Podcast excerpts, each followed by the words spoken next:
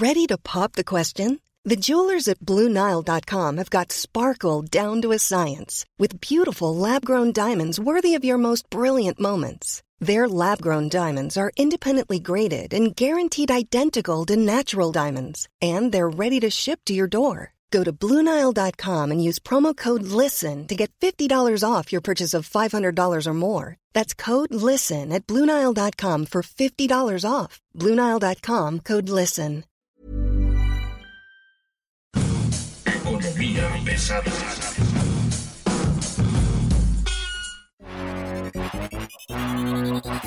¿Cómo están ustedes? Bienvenidos. Están llegando Economía Pesada. Hoy tenemos un tema de Breaking News. Por supuesto, tenemos información de primer nivel. Me acompaña, como cada semana, Mario Arturo Alavés, editor de finanzas del Sol de México. ¿Cómo estás, Mario? Muy buen día, Luis Carriles. Estamos cada vez más sorprendidos por la velocidad y la legislación que toma la 4T y las decisiones que va tomando para con el mercado con el mercado y con las empresas. Mi nombre es Luis Carriles, arroba Luis Carrujos, y me da gusto presentarles hoy a Carlos Serrano, presidente ejecutivo de la Asociación Mexicana de Distribuidores de Gas LP. ¿Cómo estás, Carlos? Buen día. Buen día, Luis. Buen día, Mario. Gusto saludarlos. Pues nada, sorprendidos un poco con lo que está pasando, ¿no? Sabíamos que traían un proyecto de crear una compañía para distribuir gas LP y competir de una forma este, un tanto irregular contra el sector privado que ya tiene años en esto.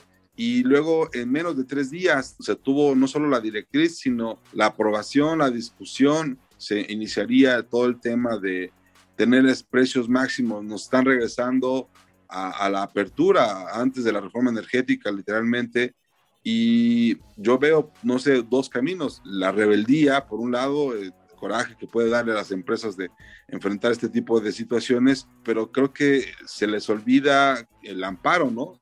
de que las empresas tendrán que ampararse, que las empresas tendrán que buscar su, propia, su propio camino legal, ¿no? Sí, sí, Luis, mira, eh, realmente es, es, una medida que eh, sí nos preocupa como sector económico y nos preocupa porque tiene un impacto que puede ser muy negativo para todos. Y me explico, una medida de esta naturaleza, que es la implementación de un sistema de control de precios o de precios máximos, evidentemente va a ocasionar una serie de distorsiones en el mercado. ¿Por qué distorsiones?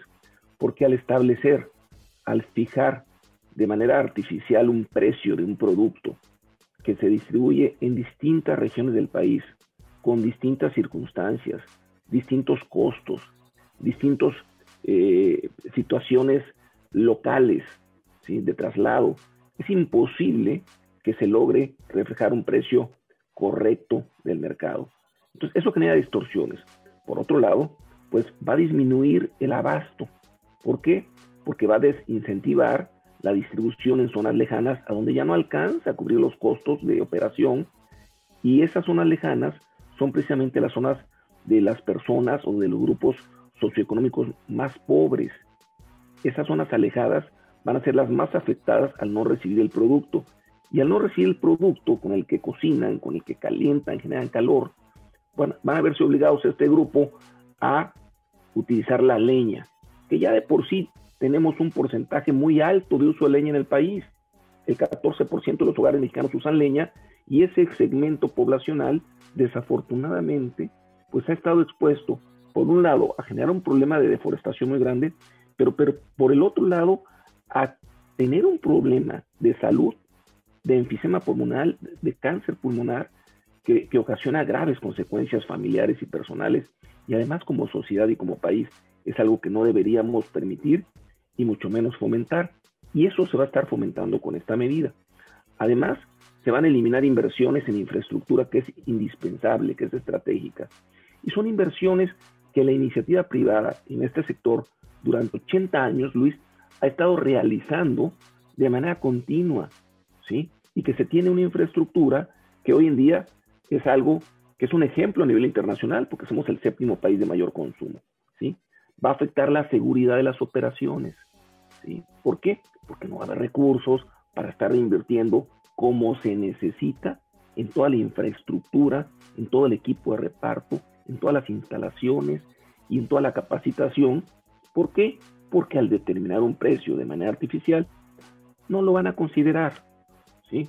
afecta la seguridad, no es agua, no es un producto perecedero, es un producto que requiere de manera indispensable medidas de seguridad y eso cuesta, hay que estar invirtiendo. Va a afectar el empleo, ¿sí? En un momento en que lo que más necesitamos es crear empleos, somos una industria que se generan más de 200 mil empleos directos y más de 500 mil empleos indirectos. Se va a generar un, un proceso contrario de contracción, de eliminar puestos de trabajo. No va a garantizar los precios bajos al consumidor en el mediano y largo plazo. ¿Por qué? Porque no va a tener bases sólidas, va a tener una base artificial. Mira, en resumidas cuentas, consideramos nosotros, y es por lo que nos preocupa mucho, que esta medida no resuelve los problemas de fondo de la industria. ¿Cuáles son estos problemas de fondo de la industria, Luis y Mario? Mira, primeramente, no atiende y no resuelve el problema del huachigás. No existe otro país en toda América y tampoco tenemos conocimiento en el mundo en donde a una empresa del Estado le roben 30 mil millones de pesos al año. Es verdaderamente algo impactante y que genera una afectación tremenda en lo económico, pero es aún mayor la afectación que esto genera en la parte social por la descomposición social y por la distribución ilícita de este producto. Genera violencia en la calle, lo hemos visto.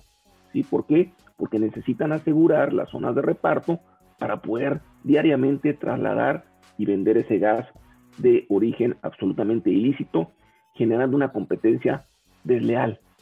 ¿sí? Por otro lado, tampoco se está atendiendo el problema del comisionismo. Existe la figura del comisionista y se necesita regularizar. El problema adicional de los costos regulatorios excesivos. El sexenio pasado se desarrollaron un conjunto de medidas regulatorias que no agregan valor a la seguridad y generan un costo muy alto a cada uno de los consumidores en cada momento en que estamos consumiendo el gas. Este costo es más de un peso por kilo. Entonces, todas estas situaciones que no se están resolviendo afectan de manera directa al consumidor. Ya tuvimos, Luis, un control de precios en el pasado y lejos de ser una solución, generó problemas. Mira, en resumidas cuentas, si me permites así ir al grano, ¿cómo vemos nosotros el impacto de la directiva de la Comisión Reguladora de Energía en el control de precios? Va a generar cinco cosas, entre otras, pero va a generar cinco cosas que nos preocupan muchísimo. Uno, va a generar un grave desabasto. ¿Y quién va a pagar esto? Pues pueden ser los, van a ser los consumidores. Dos, va a generar una contracción y desempleo. En la medida en que más bajen los precios de manera artificial, más desempleo y más desabasto va a haber. Tres, va a generar desinversión. En la medida en que más bajen el costo, de el precio de manera artificial, va a haber más desinversión. Cuatro, va a haber inseguridad en las operaciones, porque no va a haber la posibilidad de reinvertir como se requiere. Y cinco, todo es gravísimo, ¿eh? pero cinco, quizás todavía lo más grave de todo, se está poniendo en bandeja de plata el crecimiento del guachigás. ¿Por qué? Porque ante un precio en donde las empresas no puedan competir, porque no tengan para pagar todos los costos logísticos, de seguridad, regulatorios, de distribución, de honorarios, de, sueldos y salarios. Entonces, ¿quién sí lo va a poder pagar? El gas de procedencia ilícita. Entonces, se va a dar un fuerte crecimiento del guachigás, mucho mayor del problema que ya tenemos, y se está entregando entonces la distribución a la distribución ilícita, a los grupos delictivos. Entonces, todo esto no vemos nosotros un panorama que sea favorable ni que beneficie ni a México ni al consumidor. Me gustaría preguntarte algo. ¿Qué trasfondo le ves a esta decisión de, primero del gobierno, de pedirle a la CRE que haga un, trabajo como si fuera una dirección de normas de, la propia CENER, ¿no? No respetando la limitante de uno y del otro. Primero, pues pedir la directriz, luego la CRE tan solícita entregándola y este, pero además violando la, la ley, ¿no? El, el artículo 82 de la ley de hidrocarburos justamente le dice a la CRE que no puede, no puede meterse en tema de precios y, lo hace, ¿no? Entonces, la, pregunta que, tengo es, ¿cuál es el trasfondo? ¿Tú ves un tema político, ves un tema realmente económico en esta decisión? ¿Tú le ves futuro a esto, a un tema electoral, por ejemplo? Desconocemos nosotros realmente si existe un trasfondo de tema político, pero déjame decirte lo que sí vemos. Mira, principalmente, principalmente el tema de la preocupación que existe en el gobierno federal porque así lo han manifestado, de los precios altos del, gas LP, tienen toda la razón. En ese sentido, nosotros como industria compartimos esa preocupación. ¿sí? Tienen toda la razón. Los precios se han incrementado mucho y, y, eso me da oportunidad de explicar algo que es muy importante. Para poder resolver un problema serio como este, es importante tener un diagnóstico correcto. Es importante tener la información correcta, con bases ciertas, con bases firmes, porque existen muchos mitos en la industria y en muchas industrias. Mira, por ejemplo, uno, ¿cómo se compone el precio final de venta al público? Se compone de muchos costos. Podemos desagregar y podemos escribir 100 costos que, que, que están implícitos para poder entregar un producto en tu casa, en la tortillería donde tú vas, o en la panadería donde compras el pan, o en el restaurante donde a veces tú vas a comer, o en el transporte público que lo utiliza. Hay muchos costos, pero mira, lo vamos a resumir para efectos prácticos. Uno, está el costo de la molécula, está el costo del gas, ¿sí? Dos, está el costo regulatorio, todo lo que tienes que pagar para cumplir con la regulación. Y tres, están los costos de distribución, todo. ¿sí? Y ahorita explico. Entonces, si tú sumas esos tres costos, te da tu costo final. ¿sí? Y de ahí, de ese costo final, que todas las empresas tienen que pagar, ninguna se puede librar de ningún costo de esto. Los únicos que no lo pagan es el garrobado. No pagan ningún costo de estos, ni uno. Todo es free. Bueno, de allí entonces tú ya puedes empezar a operar y fijar un precio de venta al público. ¿Qué ha pasado? El costo, el número uno, el costo de la molécula, de hace un año para acá se ha incrementado fuera de proporción. Nadie lo esperábamos, no lo esperaba el gobierno, no lo esperaban los industriales, no lo, esperaban los especialistas de análisis en el sector eh, energético mundial. Lo que esperábamos era que disminuyera y subió. ¿Qué pasó, Luis? Mira, el petróleo, sabemos, de un año para acá, de junio a junio, para ser exactos, la mezcla mexicana del petróleo subió 100% de 33.50 a 67 dólares. Y eso es muy bueno, porque somos productores, ¿sí? Es muy bueno. El mismo producto, el petróleo americano, el WTI, subió en el mismo periodo 87%, ¿sí? El gas LP, que se compone de gas propano y butano, ¿sí? Es un producto que se genera asociado a la producción del petróleo. Sube la producción de petróleo, sube el gas LP. Baja, baja y de la misma manera tiene el comportamiento en los precios. Es asociado. Entonces, si, el, si la energía original, que es el petróleo, subió 100%, no podemos esperar que el gas LP no suba. Subió a nivel internacional. Afortunadamente no subió al 100%, pero subió un 75%. Entonces, Pemex solamente produce el 38% de la demanda nacional todos los meses. Desafortunadamente, hace 20 años producía el 80%, ahorita nada más el 38%. Entonces se tiene que importar todo el resto, ¿sí? Todo el resto se tiene que importar, que es el 62%. Y esa importación de producto, pues nos genera pagarlo a un costo internacional. ¿sí? ¿Por qué se dio este incremento tan grande? Por la reactivación económica mundial, ¿sí? que jaló la demanda, la producción no creció al mismo ritmo los inventarios internacionales se cayeron a su nivel más bajo de los últimos cinco años y los precios subieron. Pero esto no va a durar para siempre y ahí regreso al punto de que hay que entender bien el problema. Eso es un proceso cíclico. Viene ahorita el segundo semestre, que es el invierno, que se va a mantener la demanda alta, la producción se espera que empiece a subir gradualmente, y luego viene ya enero y febrero, que viene el ciclo contrario, donde se tienen que estabilizar según la opinión de los especialistas analistas del sector energético mundial, se tiene que estabilizar y empezar a bajar. Entonces, eso es lo que empujó lo que ha subido el precio al público, es lo que ha subido el precio internacional, o para ser precisos, lo que ha subido el precio de Pemex de venta al mayoreo. ¿sí? Entonces, eso es lo que pasó. Y entonces, no es correcto y no es preciso decir que la distribución le subió el precio y que por eso está caro. No es preciso la distribución subió porque se lo compraba a Pemex a 10 pesos y ahora lo compra a 15 pesos, pues subió a 5 pesos. Esa es la realidad. Ahora, para ser más precisos, Pemex en ese periodo lo subió incluso un peso más de lo que subió el precio internacional. ¿sí? Y se lo subió a todo su producto, cuando nada más importa una tercera parte del producto que vende. Entonces, ahí hay un área de oportunidad. Y pasando al tema de las áreas de oportunidad, ¿cómo vemos que sí se podría y sí se debería de trabajar de manera conjunta como país, gobierno, industria, sociedad, para ayudar a bajar los precios con acciones que implican trabajo, que implican coordinación, pero que serían más sustentables, ¿sí? Y que tendrían mucho menor afectación de las que acabo de mencionar. Uno, hay que combatir el robo de gas, como se hizo con la gasolina.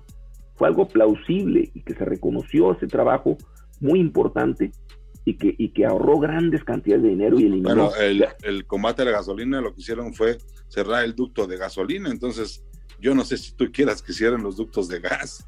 Mira, Luis, eh, no sé cuál sea la medida, habría que hacer un análisis, pero lo que sí queremos es que se elimine el robo, ¿sí? Porque no se puede decir, no puedo hacer esto, entonces que sigan robando.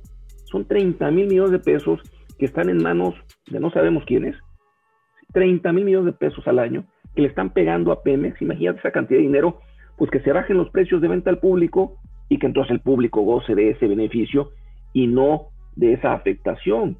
¿Sí me entiendes? Entonces, el cómo, hay especialistas en materia de seguridad que sabrán cómo combatirlo, pero el qué es que se necesita resolver ese problema. Otra cosa, hacerle frente al problema de la distribución ilícita, los pseudogrupos, pseudosindicatos que andan en las calles este, adueñándose y cobrando derechos de piso que le sube los costos a la gente. ¿sí? Tres, hay que regularse el comisionismo, exigir que se cumpla con la regulación de seguridad y con la regulación fiscal, como todas las empresas tienen la obligación y todas las personas físicas de cumplir. Carlos, me gustaría que le platicaras a la gente por qué llegamos a este punto. En cuestión de tres días, la Comisión Reguladora de Energía y la Secretaría de Energía sacaron una regulación para ponerle un tope al precio del gas por el argumento de que subió 28% entre mayo del año pasado y mayo de este año. Esto es el precio por kilo. Pero, ¿qué, está proponiendo la CRE? ¿Cómo va a controlar un precio de mercado?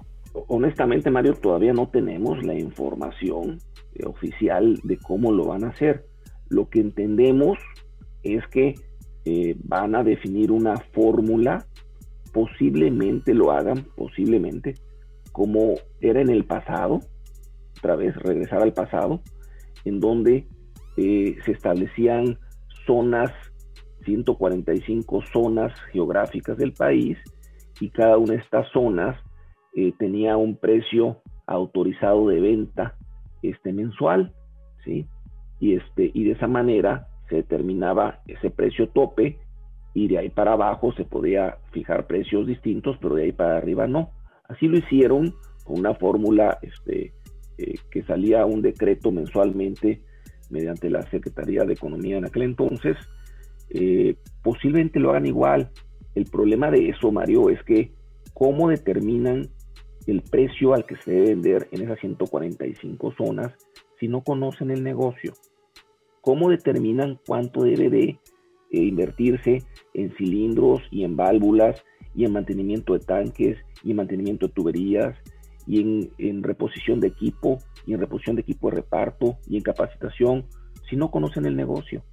Entonces se hace de una manera artificial, puede ser de buena voluntad o no, pero en ambos casos es, una, es, es un ejercicio artificial de escritorio que no refleja, que no refleja la realidad y bueno, con el interés o la tendencia que hemos observado, seguramente lo van a hacer a la baja, baja y demasiado baja, entonces corres el riesgo, como te mencionaba hace un momento, de que entonces ya no alcance para nada, no alcance para llevar el gas. Si tú llevabas el gas a 100 kilómetros, pues nada más mejor lo vas a llevar a los 20 kilómetros cerquita de tu planta y a ver, y los demás que le hagan como puedan. ¿sí? Y entonces las otras rutas que tenías, si tenías 30 rutas, pues vas a parar 15 y vas a operar con 15 y vas a desemplear a 15 personas y entonces el taller mecánico que tenías con 10 mecánicos o 15 mecánicos te vas a quedar con 5. Y entonces la inversión que hacías en cilindros y en mantenimiento de equipo, pues la vas a reducir al mínimo mínimo. Y entonces, ¿qué vas a hacer? Pues este, vas a tener que quitar la gente de atención a clientes y vas a tener que quitar todo el, tema de servicio y entonces, vas, entonces vas a ser chiquitito y vas a, entonces en vez de atender a todos esos clientes, vas a atender muy poquitos. ¿Y en manos de quién van a quedar los otros clientes? Una de dos, del guachigás, que es lo más preocupante, y la siguiente, de el uso de leña, que no sé cuál sea más preocupante, porque ahí la gente se enferma y, pierde la vida.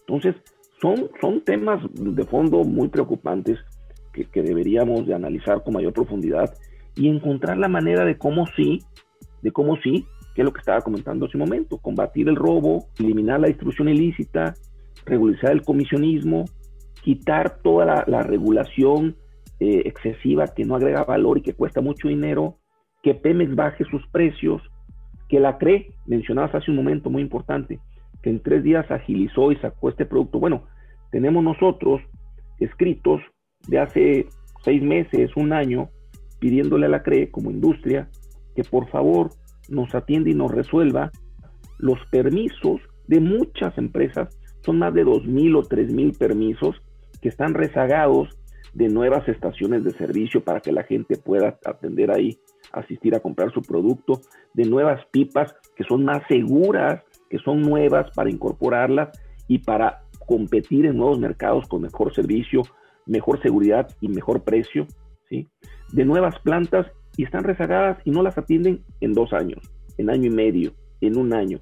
Entonces, si la CRE decide agilizar ese otorgamiento de permisos, pues hay más competencia. ¿sí? Otra cosa, que la CRE haga pública la información que todos los días sobre los precios de venta, las empresas distribuidoras, las 1.292 plantas, le otorgan que la haga pública para que tú, Mario, Luis, todos los consumidores, todos los tortilleros del país, todos los restauranteros tengan en el momento la información y sepan quién es quién, ¿sí?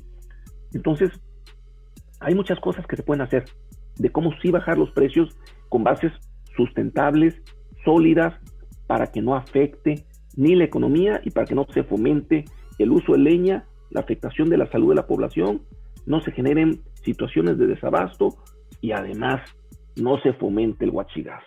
El mercado negro parece que es uno de los resultados que más puede crecer, junto con el consumo de leña, que son dos problemas que ya se arrastraban desde antes. Y bueno, yo concluiría aquí, te diría muchas gracias, Carlos, por estar este, este día con nosotros. Te agradezco mucho la explicación de lo que ocurrió en la industria y lo que están esperando. Y en todo caso, pues bueno, pues esperemos que haya alguna decisión de parte de cada compañía respecto a, a, qué van a hacer, ¿no? Entiendo que cada empresa deberá decidir sobre cómo van a actuar, ¿no? Así es, sin duda, Luis. Cada empresa, cada agente económico deberá tomar la decisión que corresponda para, desde, desde el interés jurídico que tienen, pues eh, tomar la mejor decisión.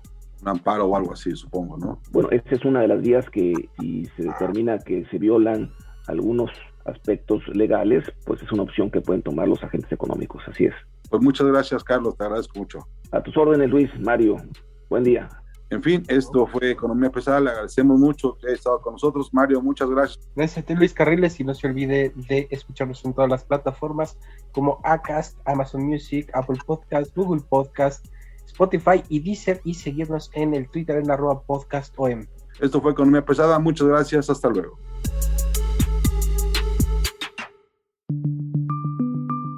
Esta es una producción de la Organización Editorial Mexicana.